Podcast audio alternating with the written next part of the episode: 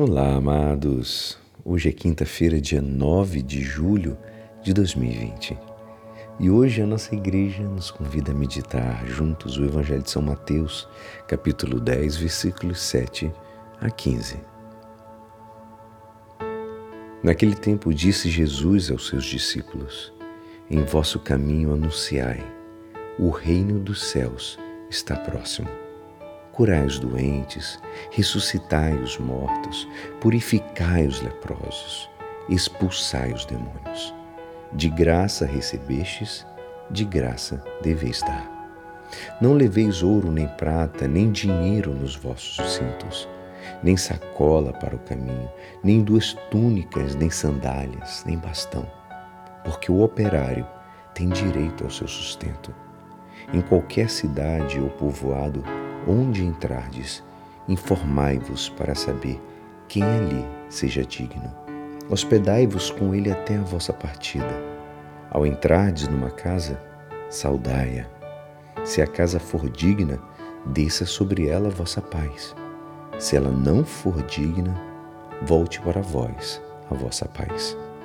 Se alguém não vos receber, nem escutar vossa palavra, saí daquela casa e da, ou daquela cidade e sacudi a poeira dos vossos pés.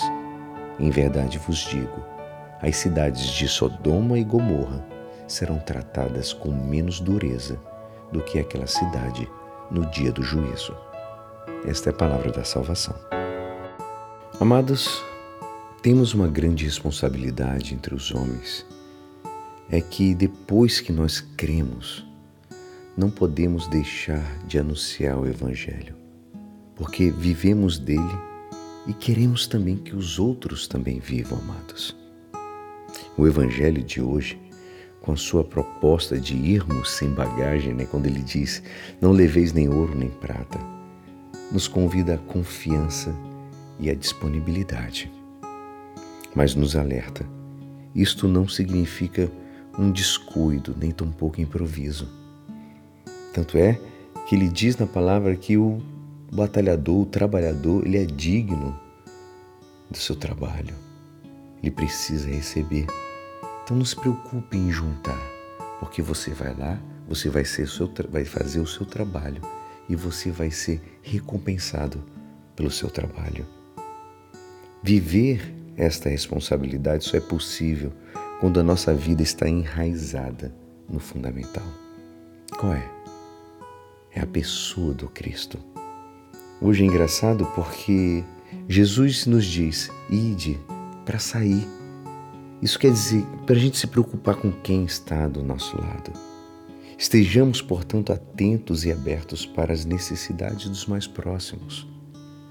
Hoje vivemos uma pandemia onde podemos estar nos esquecendo daquelas pessoas que tanto precisam. Você pode estar ajudando Várias paróquias estão fazendo um trabalho social incrível. Faça seu, a sua parte. Mesmo que você não consiga sair de casa, faça a sua parte. Férias, uma paisagem tranquila, será que são realmente sinônimos de paz?